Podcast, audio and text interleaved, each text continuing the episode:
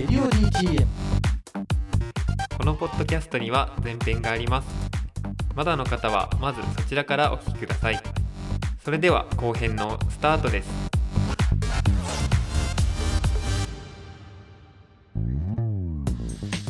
さあ後半戦です。改めて今回のゲストはハバナイスデーから浅見さんです、よろしくお願いします。よろしくお願いいたします。えっ、と前半戦でチョイスしてもらった3はい曲。ですね、はい。えっ、と、はいじゃあ改めて紹介を。そうですね。はい。えっ、とまず1曲目から、えっ、と一曲目が、えー、デラシネっていうバンドのですね、うん。はい。まあクラッドエハンズという曲ですね。これまはあ選曲理由としては、まあもう単純にもうこのデラシネっていうバンドがまあめちゃくちゃ好きで、うん。で最近というか、えー、と11月6日に、はい。このデラシネの11年ぶりの、ん。えーニューアルバムが出てですね、ね。そうそう、ん。でまあメンバーの人とあの、はいボーカルの風間さんが、うん。まあ仲いいので、うん。まあ、彼が CD を送ってくれて、うん。うんでまあ聞いたんですけど、はい。やっぱめちゃくちゃかっこいいというか、うんうん。あのーミステイクショーが始まるよっていう、はい。あのー新譜のねそう曲シングルというかまあ最近結構ライブでいつもやってる曲があって、その曲のもう歌詞カードが見れるまあ音源で聴けるっていうのも超嬉しいんだけど、うんうん歌詞カードが見れるっていうのも超嬉しくて、うん。でだからやっぱりねそこに書いてあるやっぱ歌詞がやっぱすごいというかね、うんうん。ある種のこうすごいトリッキーなこう文学というか、はいはいはい。なんか本当にこうねこうそういう風にしてないんだけどね、うん。こう重々しくやってなくて超軽い感じでやるんだけど、うん。うん。でもだからこそ何でも成立する、ねはいはい。なんかやっぱりそういう超かっこいいこう音楽をいまだにやってる先輩というか、うんうんうん、結構じゃあその浅見さん的には、まあもちろん今ちょうどね新作が出たっていうこともありますけども、もう本当にずっとそうだね。ある存在というか。そうだね、デラシネは多分なんかずっと一番かっこいい。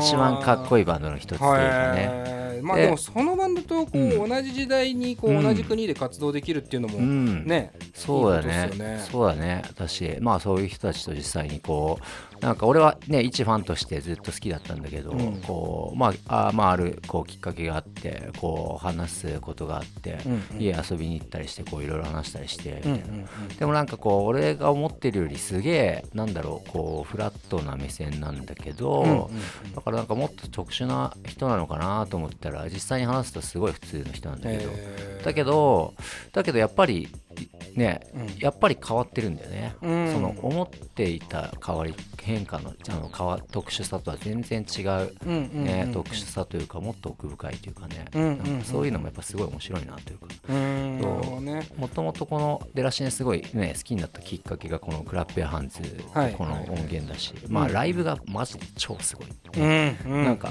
このこの曲調で盛り上がるの？っていう感じなんだけど、実際ライブするともう死ぬほどもし起きるっていうとうん。んでもない超すごいバンドだね、アンコールとかやっても45秒とかのすげえ短い曲やったりして超めちゃくちゃなんだけど。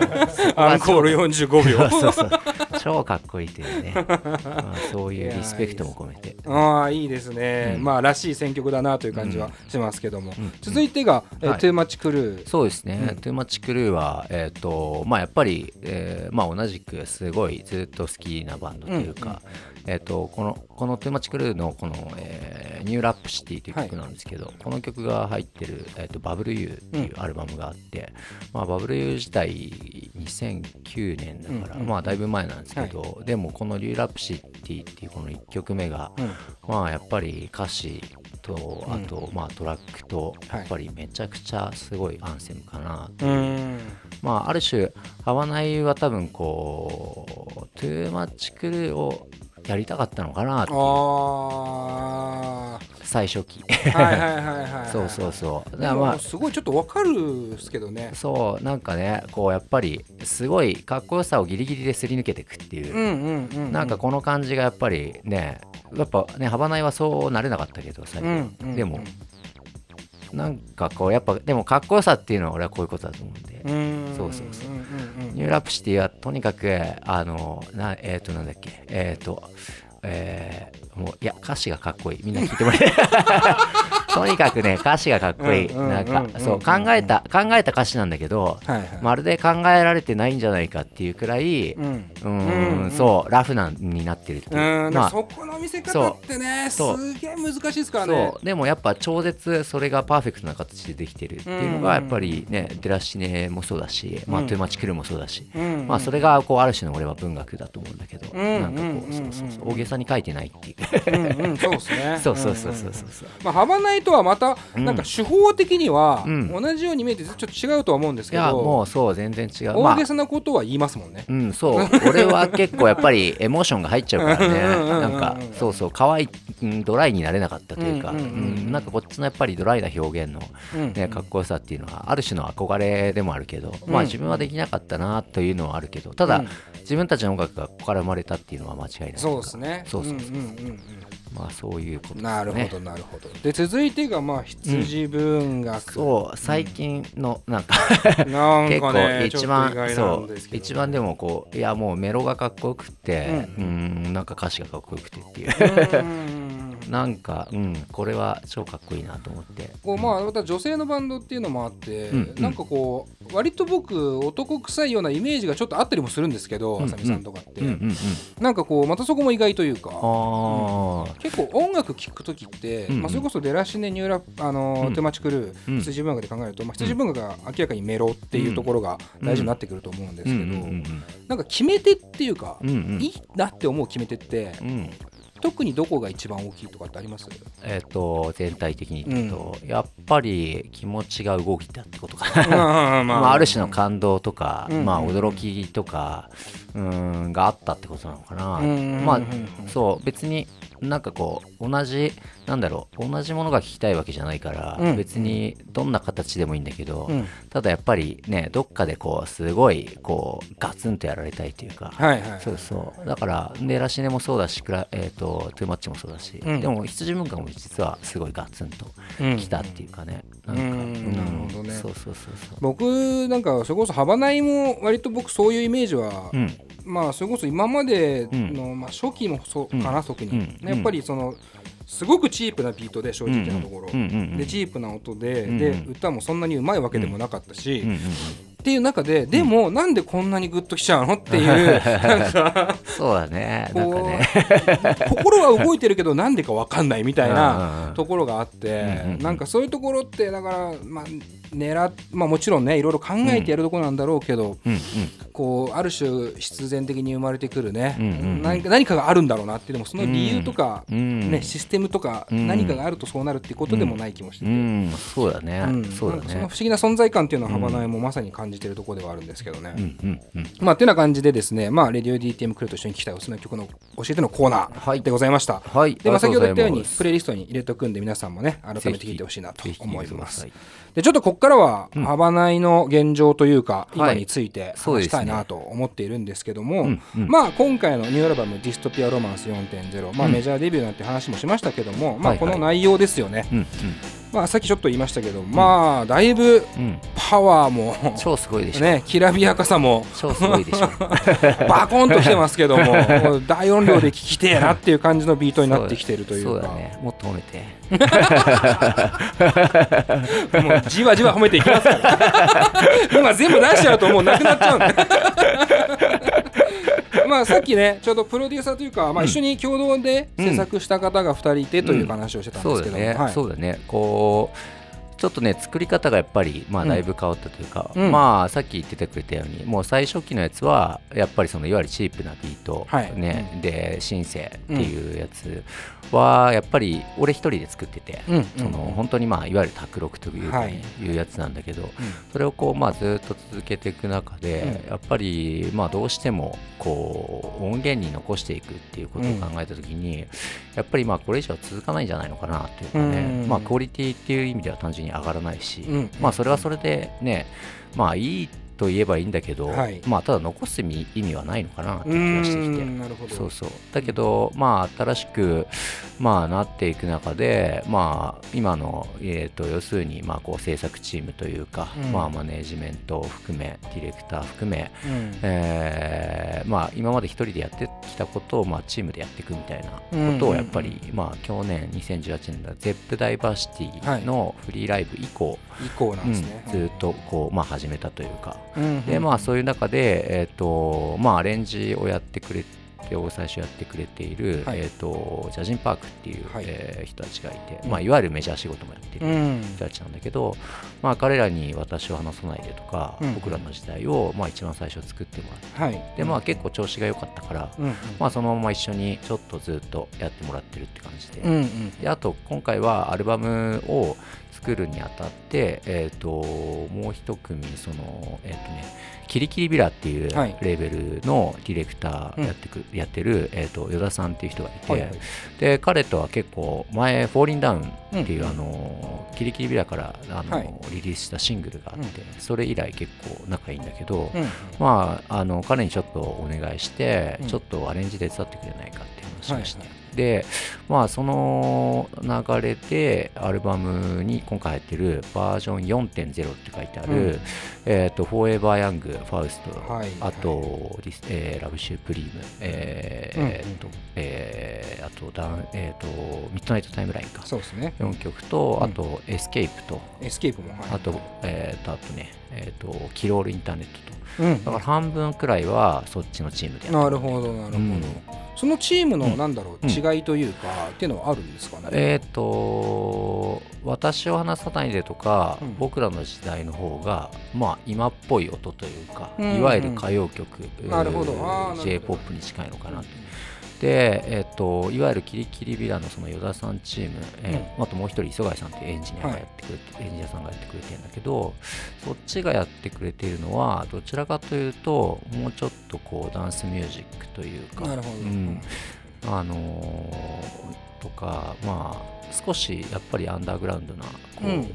場所にも少しこうタッチしているようなはいはい。そういう住み分けというか、うんなるほど、まあこう昨今というかこう幅内の楽曲がうん。こう歌っていうものがガチッと強くなってきたっていうところで、うん。まあそのなんだろうディレクターなりうん。制作に関わる人がうん。こう増えていくっていうのは、うん。単純にこう多くの人に届けるにはとてもいいなとは思うんですけども、ただこう浅見さんとしてなんていうか怖さというか、うん。まあ人とやるあっていうあそうだのねそうそう。最初はだからねこうどれくらい任せていいのかよく分かんなくて、うんそうねえそうそう、まあ、これはコミュニケーションの問題なんだけど、うんうんうん。どれその自分の側からまあ要するにデモを持ってって、うんうん。まあ、これをやってくれっつって、はい。でまあ要するにオケだけ作ってもらうみたいな、うんうん形だったんだけどもう少しやっぱりそうじゃなくて、はい。逆に言うと向こうがこう解釈してくれてそのデモの中からうんうん。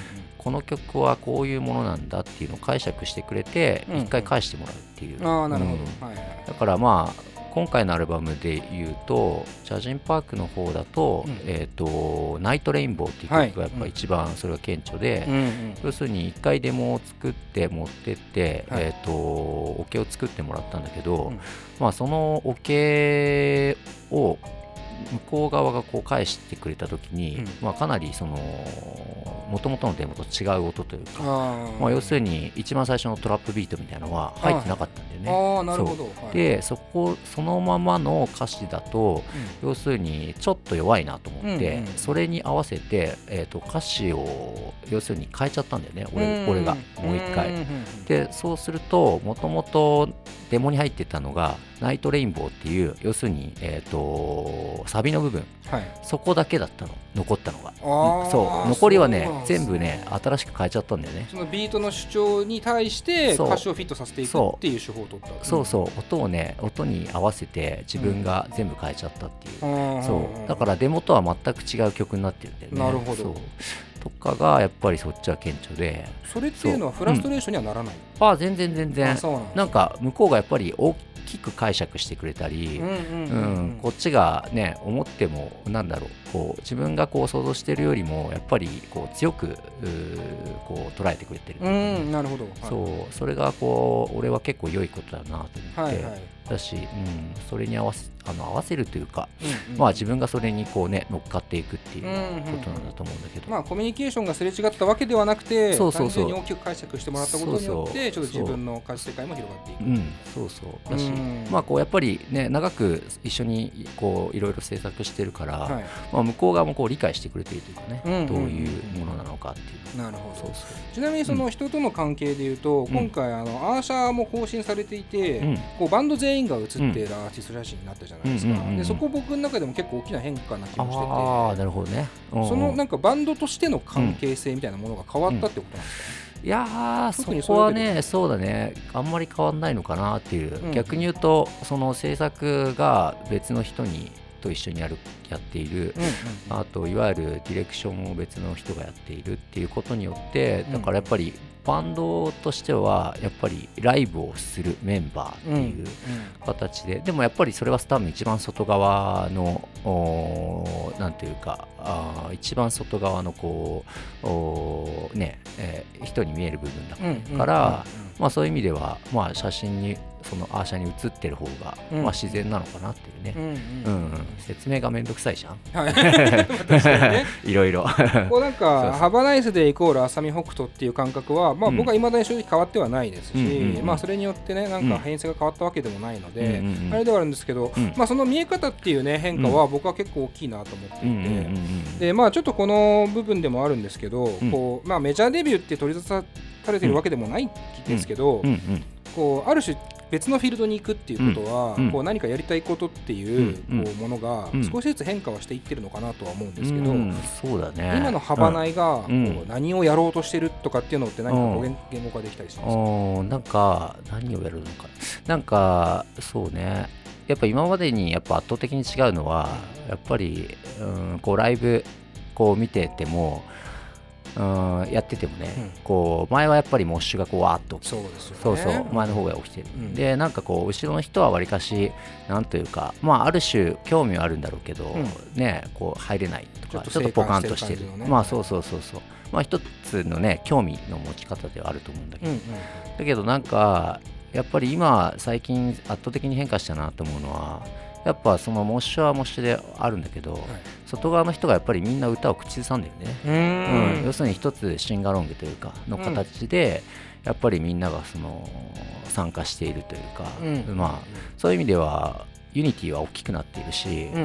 うん。そのオープンマインドが進んでいるわけで、うん。うんだからなんかこうそれをはもっと大きな形で進めていきたいなというかうん。なんかこうまあある種ね俺のこうメッセージとしてうん。ハワナイスでライブにおいては全ての人がフラットに参加できるっていうのが、まあこう良さだったはずなんだけど、うん。やっぱりこうモッシュがあるとかうん。いうことによって、まあある種のハードルが上がってしまったと思うんだよね。でやっぱダンスミュージックっていう意味ではもうやっぱりそれはそれで一つのハードルはあるんだけど、はい。なんかこうそれをやっぱりもう一度さらにフラットにしたいなとうんうね。そうそうそうそう、別に関係ないわけで、うん。要するにねあのどうどういうふうに捉えてうん。どういう人がいても関係ない。うん。それはなんかこう男と女が関係ないのもまあ一緒だし、はいなんだろうね住んでいる場所がね要するに今までは東京って限定しちゃったけどまあそれも関係なくなんか俺たちのアイデンティティとしてはあり続けるんだけど、うんうん。それはままたね全然関係なくなっているし、うんねうんうんそれこそね言ったら宗教や思想だってはい。ね下手したら別に関係ないしうん。人種だってもちろん関係ないし、うんまあそういうなんかこうもっとフラットな何かというかね、うん。をやっぱりこう進めていきたいなっていうのがこう思いとしてありますね。こうそのもっとフラットにしていくっていう、うんその段階で、僕ってその、それまでの要はモッシュピットで、うんこうクラウドサーフがガンガン行われていてっていうところから、うん。自然となるものではないというか、うん。自然とできるものではないじゃうないですか。ん。そうだね。そうだね。でそこでやっぱり、まあ個人的にはやっぱマーベラスがでかいんですけど、やっぱああの曲がフロアアンセムになるって結構ありえないっていうか。そうだよね。そうだよね。ただ死ぬほどいい歌なんですよ。そうだよね、うん。そうそうそう。なんかその辺から僕は浅見さんが、うん。いわゆるそのまあそれこそゾンビパーティーとか、うんフォーエバーヤングとかっていうもうんのをバンバンやっていた時代うんから考えると、少しずつ作り方もうん。歌の強度を上げていくっていうところにシフトしていったのかなという感じもしていて、そうだね、うん。まあ単純にやっぱまあ、うん、曲として強ければやっぱりシンガロングできるっていう、うん。うん。そのことがやっぱり大事なのかなってシンガロングっていうキーワードって、初期からまああったはあったんですか？いやえーっとね最初の頃はそんなに思ってなかったかな別に。まあやっぱり一つねこうすごいシンプルな歌詞で、うん。まあ歌えるとか覚えやすいってことはうん。念頭にあったはずなんだけど、だしまあビートもシンプルにしてるとかうん。いうことによってねこう、うん、いわゆるモッシュしやすいとかうん。そういうのはあったんだけどただシンガロングっていうことはやっぱりもうちょっと後なのかなというやっぱりうんこうアーケードファイヤーとかうん。キラーズみたいな、はい。い、わゆるバンドを結構好きになってからうん。のこう、うん意識というかね。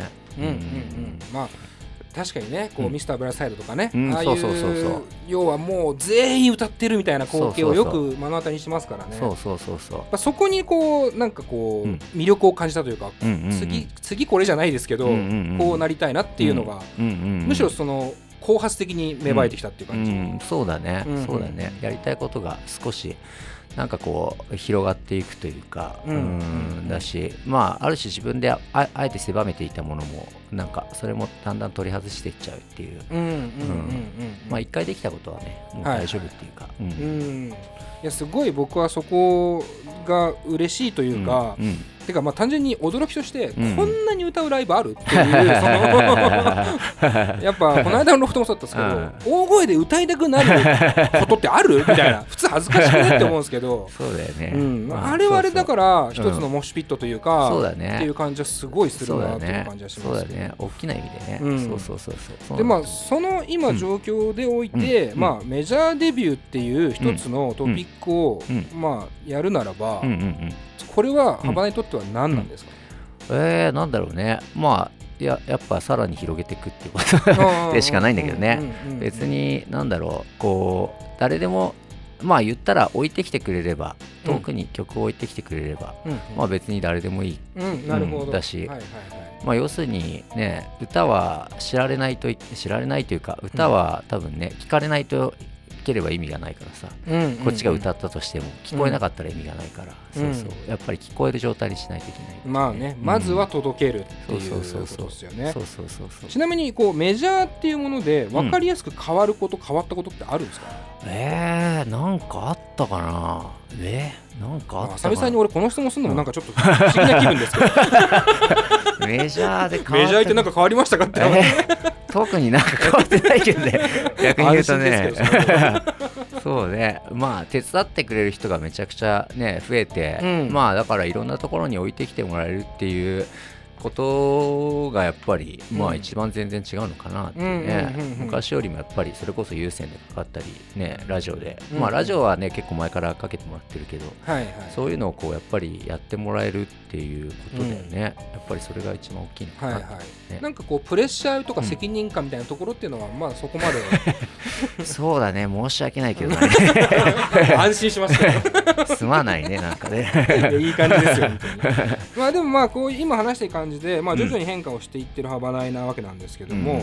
こうだからこそ分かってきた、うん。ここはずっと変わらないし、うん。変えられないなっていうところっていうのは、うん。うん。なんか見えてきたりしてますか、あーでもやっぱ自分の心の形は変えられないかなってそうそうそうそう、うん、かっこいいな。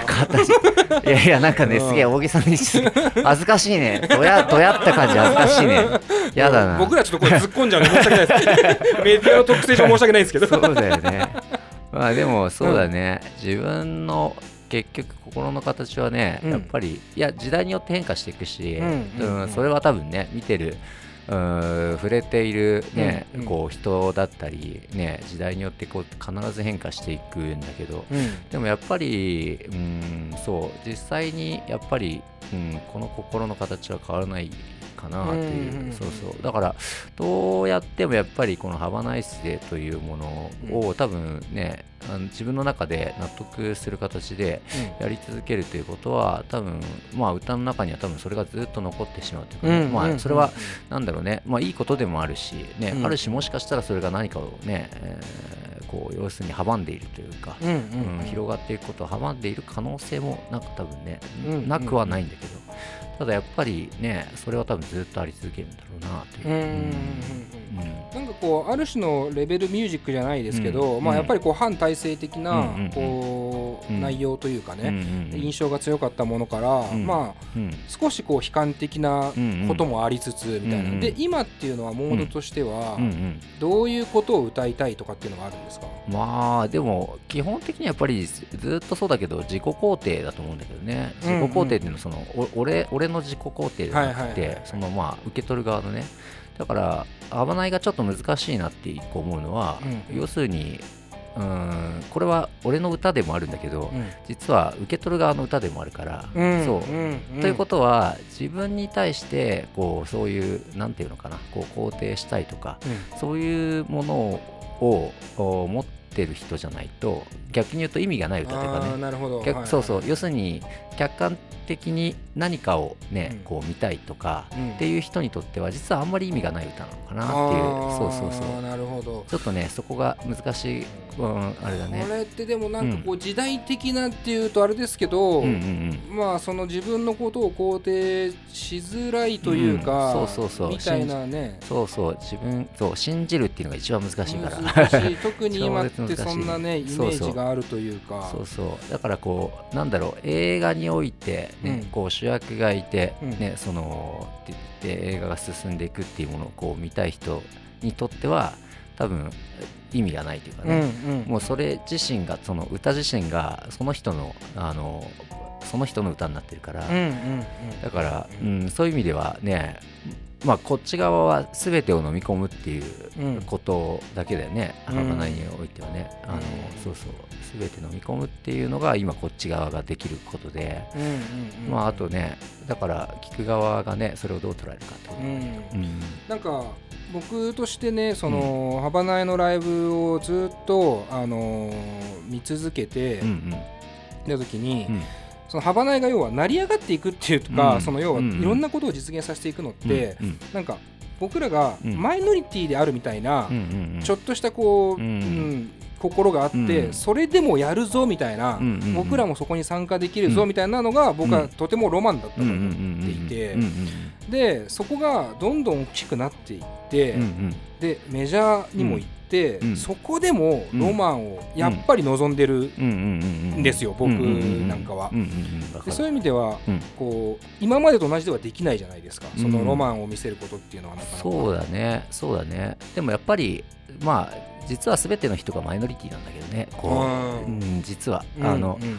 本当の意味で実はマジョリティになれる人っていうのは実はほとんどいなくて。うんうん。実は全ての人がやっぱりどこかでこう常に孤独があるというかね。うんうんうんうんうんうん。まあっていうことはこうある種変わらずというか、うんそう。まあうん心の持ち方はこう変わってる、まあ、状況は変化しているし。うんうん。ねあのねだまあ言ったら周りの人たちが変わってるわけだから。うんうん。それは変化しているんだけど。ただまあ音楽としては変わって一切ないというかね、うん。うんうん。実はね言い方は変えてるんだけどそうそうそうそうそう。まあそこをね結構大事というか、うん。ハバナイがいろんな変化をしているけど、うん。何かわかんないけど一個必ず残ってる、うん。なんだろうな。そうだね。中心というか確信はうん。なんかずっとあるんですけどね、それを言葉にすると何かっていうのはわからないんだけれども そうね。なんかそうう。いうところも含めてただうん。具現化で目に見える形で僕らがロマンを感じたっていうのが、うん。そのイベントのフリーパーティーだったりとかってことを考えると、うん。まあ、そういうことも考えたりはするっすか、今でも。あそのある種印象的なハイライトみたいな瞬間。そうね。だから昔はやっぱりそこをもうちょっと分かりやすい形で、うん、うん、やってたと思うね、はい、要するに、うん、いわゆるまあ本当にマイノリティにね、うん、向けたね、音楽としてやってるんだけど、はい、やっぱりでもそういうと本当にマイノリティな人しか来れないわけで。そうそう、実はそれってね目線としてはフラットじゃないっていうかね、うんうん、そうじゃないんだと、うん、やっぱりマイノリティじゃなくても聴けるんだよっていう、そうそうそうそう。こっち側が実は選んじゃいけないんだよね、うんそのオーディエンスを。あの、選んじゃいけないってわけじゃないんだけどうん。差別しちゃいけない、そう。こいつはあのダメだってことはなくて、そうそう。ただまあ聞く側にはやっぱりだ俺と、まあ、同じくらいじゃないけど、うん、まあ、ある種のフラットさを求めたいというかね、うん、まあ、そういう意味ではちょっとまたハードルが高いというかね、そうですね、すごい大変だと思う、ね、ハードルはどんどん上がっていく感じではありますよね。そうね。ね。幅内をやっぱずっと追っかけていくっていうのはすごい難しいと思うね。やっぱり、うん心のフラットさがずっと求められちゃうからね。辛い辛いと思うね、でもまあ追っかけてもらいたいけどね、そうすることによってやっぱりね、時代とともにこう荒れるはずだからね。はいはい、なんか僕なんかもそれこそあの多分リキッドとダイバーシティの間ぐらいの期間が一番見見てなかったのかもしれないと思っていてなんか今言ったフラットさみたいなところに、まあ一種の息苦しさを感じていた自分もいたのかなとかいろいろ思うんですけどね、なんかでも今またね一つフェーズが広がってっていうところで、まあ幅内を改めて知るきっかけという意味では、とても良いタイミングなのかなという感じがしますけどね。そうだね。はい。ということでね、あのちょっとこの後もうちょっと告知がありますんでよろしくお願いします。はい、よろしくお願いします。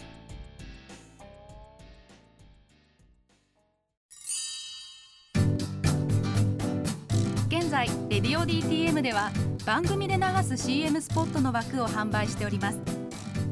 毎月3万件を超えるアクセス数がある音楽番組を使って効率的にイベントの告知や企業 PR などをしてみませんか？詳しくは番組サイト内の特設ページをご覧ください。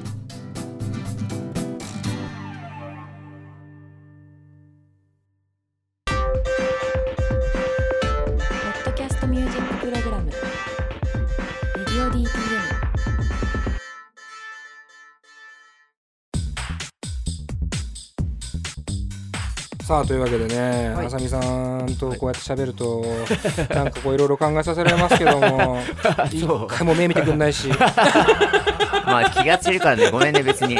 タイはないのよ 本当に。もちろん分かってます。デフォルトですからねまあでもなんかこういろんなこう現状とまあもちろんその音楽っていうところと、うんうん、なんか別に否定も肯定もする必要もないというか、なんか存在してることが、まあ、まずありがたいことだなとも思うんですけど、なんかそこの考えも含めて、やっぱ僕らも魅力を感じてる部分はあるんですよね。なんかちょうどオフトークで、ハバナイスデーの曲って、うん。うん、例えば、うん、ハバナイスの曲っていうかハバナイスデーのあさみさんって、うん、例えば1曲 A って曲があって、その曲をあさみさんが歌うかそれ以外の人が歌うかによって、あさみさんが歌った方がかっこよく聞こえるっていう謎の魅力が僕はあると思ってて、それって普通だったら歌のうまさとか、ね、なんか歌唱力になると思うんですけど、そこではない、なんであさみさんが歌うとこんなにかっこよくなるんだろうっていう、ハバナイ曲もそうだと思うんですけどまさに、そこがねやっぱ、ずっと謎なんですけど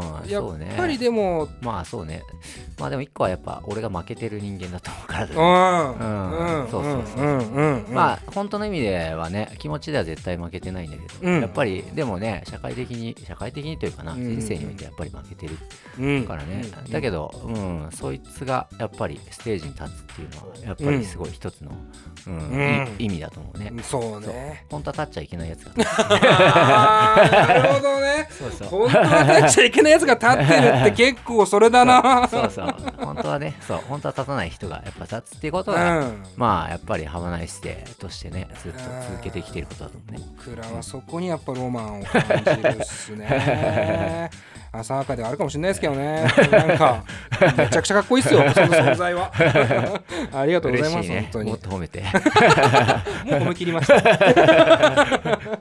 じゃあちょっとここで改めて告知をですね、はい、今回あのリリースされてます、はい、新作からですね、はい、はい、えっ、ー、と、えー、まあ11月、えー、6日からですね、はい、えー、リリースされてます、えーうん、ハバナイスディストピアロマンス4.0ですね、うん、えっ、ー、とまあ配信ももう、えー、もちろん始まってるんですけど、えっ、ー、と CD も、えー、販売しておりますので、うん。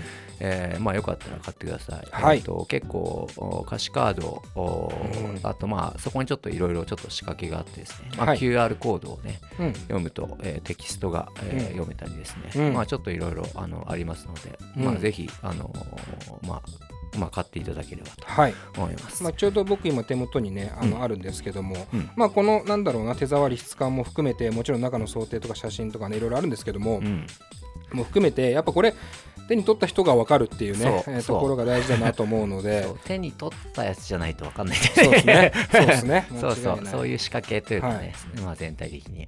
そのねこう手に取ったやつか分かんないところに QR コードをつける感じっていうのがまあこう幅ないらしいというか これはだってっていうこね、ここでインターネットの入り口を作るっていうね。まあ最後はやっぱりインターネットでコミュニケーションしようぜっていうね。いやおもろですね。ね。最高でございます。まあこちらね配信もありますんでね、うん、ぜひと皆さんいろんな配信ともしくはこのね、はい、買って聞いてほしいなと思います。はい。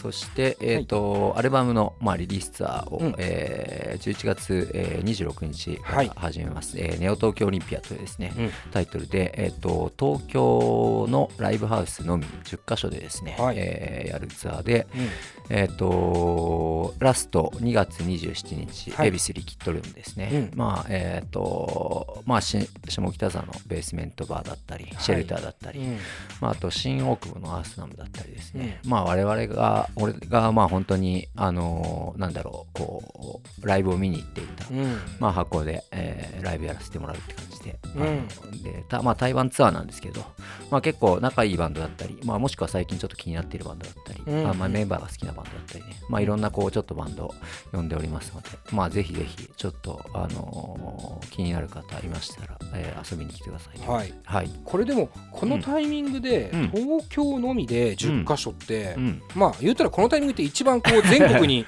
行きやすいタイミングというか。そうだね。でもなんかそうならないところがね、まあ、ない性的というかね。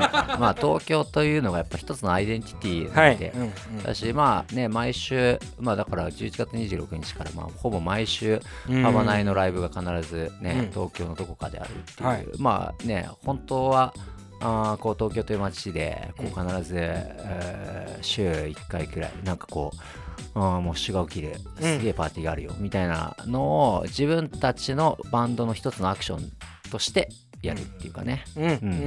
本来こうねそういう街であってほしかったっていうことをこう自分で体現するっていう、まあ、そういうこうなんかちょっと特殊な、まあ、ツアーというかね、そうですね。そうだね。だから一つの大きなパーティーだと思ってくれる。なるほどなるほど。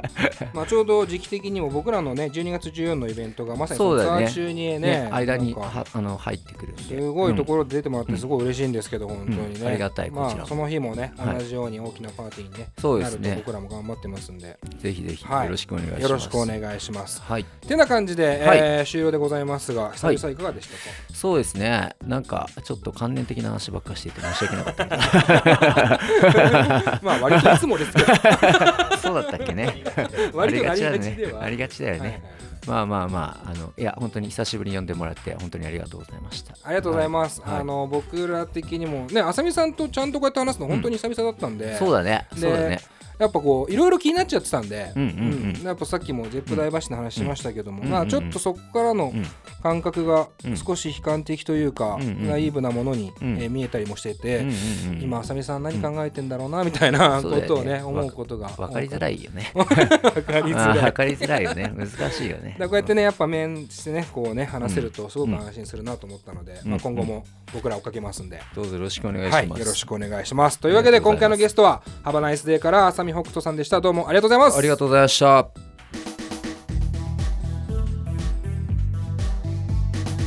ポッドキャストミュージックプログラム「レディオ DTM」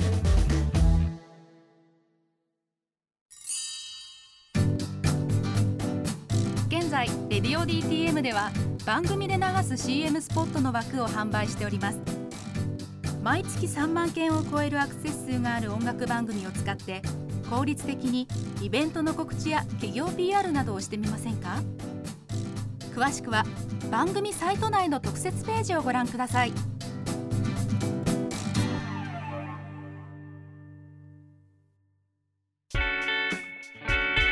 ポッドキャストミュージックプログラム「レディオ DTM」はい。てなことでハバナイのあさみさんありがとうございます。えー、まあいつ話したってあの人は面白いですね。本当にね。あのー、まあ毎回毎回ねこういろんな話にこう枝葉が分かれていくんですけども今回に関してはやっぱりハバナイスデーっていう存在が果たして何者なのかみたいなところっていうのはこう変化していく中で僕らもえどうなっていくんだろう？なんどんな存在なんだろう？みたいなところがあった中で、まあ、最終的にハバナイのあさみさんがステージに立っちゃいけないやつが立ってるっていうね。あの感覚はめちゃくちゃ腑に落ちたというかだからかって思うことがたくさんある発言だったなと思っていて自分が負けてる人間だから。でもそれをさこう自覚してかつこう発言した上で音楽を鳴らしていくっていうさところのまあロマンというかねこうリスナーとの関係性がやっぱり結構特殊なバンドというか特殊なアーティストなんだなっていう感じはしましたね。でまあ僕らの話になっちゃいますけどそこのハバナイスでねイースタンユース織坂優太合奏これもうもちろん時代も違えば音楽との向き合い方もそれぞれ違うけどちょっと序盤に言ったかもしれないけどこう真正面から向き合ってるその角度は多分みんな違うと思うんですよね。でもそのなんつうか思いの形とかそれこそあばないの浅見さん言ってましたけど思いの形とか大きさみたいなものっていうのはあの比べるものではないというかそこの違いで起こる化学反応を見てほしい。でそれで自分が何を思うのかをなんかこうね感じてほしいっていうかっていうところの組み合わせなので、まあ、このインタビュー聞いた人はよりあの12月14日のイベントも楽しみになったんじゃないかなと思いますし、まあ、幅大のツーマンねツアーめちゃくちゃ豪華なメンツねなんかこう浅見さんが今どこにアンテナ置いてるかっていうのもやっぱ俺ら気になっちゃうから、まあ、そういう意味でもなんかツーマンツアーとてもいい組み合わせだと思いますのであの行ける方は東京ねたくさん行ってほしいなと思っております。というわけでありがとうございました。じゃあいつものコーナー行きます。佐藤直のこれも合わせて聞いておけ。これやばっていうことでね、えーちょっとちょっと躊躇はしました。言うかどうか、うん、でもやっぱり初子貫徹だなっていうえー、このコーナーでは私佐藤直が今回のゲストを聴いている人に向けてこのアーティストが好きならこの曲もきっと好きになるかもよという曲を一つ紹介するコーナーです、えー、今回は、えー、カニエ・ウエストの「Jesus Is King」ですって言いたかったんだけど俺決めてたんだけど実はちょっとこうオフトークで終わった後にねあさみさんとねあのあさみさんとっていうか僕が Jesus Is King ってどう思いますかっていう質問をね、あさみさんにして、あのまあ、それこに対してはもちろんこう回答を得られたんですけども、その話がこう飛び火してそれよりもさチャンス・ザ・ラッパーの Big でどう思うのって言われてで Big って俺がなってささ最高ですって 言ったらだよねって言ってくれたので今日はチャンス・ザ・ラッパーにします、えー、この Big Day っていうねあのチャンス・ザ・ラッパーっていうアーティストが今までアルバムと言われてるものは多分3枚ぐらいあるんですけどそれって実はミックステープって扱いなんですよ。チャンスとしては。で今回の Big Day が一応アルバムっていうのとしては初めて。でそう本人が一応そうは言ってるのね。とはいえ今までも結構まああのアルバムっぽい出来ではあるんですけども。でそのビッグデーってアルバムがねまあ素晴らしいんですよ。あのーそもそもがまずヒップホップっていうねところだけではない感覚っていうのがあっていろんなものがクロスオーバーしてるんですよね。まず音楽のジャンルに関して言ってもそうだしプロデューサーには J. コールって人がいてで今日紹介する「オールデイローグン」って曲に関してはジョン・レジェンドがいてっていうね、まあ、もちろんブラックミュージックとこうかなり深い人たちがフィーチャリングはしてるんだけどもで、まあ、そこにあのさらに収録時間として今回のアルバムっていうのはすげえ長いんだよ。20何曲とか入ってるのかな。っていうものすごいボリューミーなものでそれってそれこそカニエ・ウエストって「ジーザス・イズ・キング」とかその前のあのアルバムとかも全部コンパクトになってるわけですよ。もう30分以内とかってアルバム。まあある種世界の潮流的にもそういうものが今ぐんぐん来てる。多分それは SNS とかっていうものと音楽っていうものの親和性を高めるっていう意味だったんですけどもこのチャンスラッパーに関してはある種そことはね、時代的には逆行しているようなものすごい対策を作ってきたわけなんですよね。でそれでさらにジャンルとしてもクロスオーバーしていくっていう。で結果的に踊れる感じのアルバムになってるっていうのがねあのすごくいいなと思っていてあのさっき浅見さんなんかはね多幸感が強すぎるってやつがうん、まあ詳しくは言えないですけど。とかね言ってましたけど僕としてはこの多幸感バッチリなアルバムなので、まあ、ぜひともねあのチャンス・ザ・ラッパーのビッグデイを聴いてほしいなと思います。で今回紹介するのは「オールデイロング」っていう曲になります、えー、こちらプレイリストに加えておきますんでよかったら皆さん聴いてください。というわけで今週は以上になります、えー、まあ今日はねイベントのことはねたくさん本編中にも言ったんであの気になった人はぜひとも見てください、えー、で来週なんですけども来週もえー、我々のイベントに出てくれる方がね来てくれますね。織坂優太くん。いやー楽しみ。しかも今回は織坂優太というソロではなくて、えー、のろしレコードというね。これなんて言ったらいいの？レーベルとも言えるしさあの僕的には日本語の研究会みたいなイメージがあるんだよね。日本語研究サークルみたいなイメージなんですけどあの織坂優太君とあと松井彩さんっていう女性の方と薬はじめさんっていうね方男性なんですけどもその3人でやってる、まあ、チームなんですよ。でそのチームとして作品を先日リリースしましてこれがまたねいいのよね。あれコールドスリープだっけ？コールドスリープって曲あるじゃん。あれあれすごくない？世にも奇妙な物語さ見た？この間の。あれムロツヨシのさ 主演のやつコールドスリープって言うんだけど。同じだと思って。コールドスリープっていう単語こんなタイミングでかぶる？と思って。え？俺だけ興奮してんの？みんななんかね、まあ、見てねえしみたいな。あそうっすかすいませんでした。じゃあ来週。じゃあ来週。じゃあまた来週。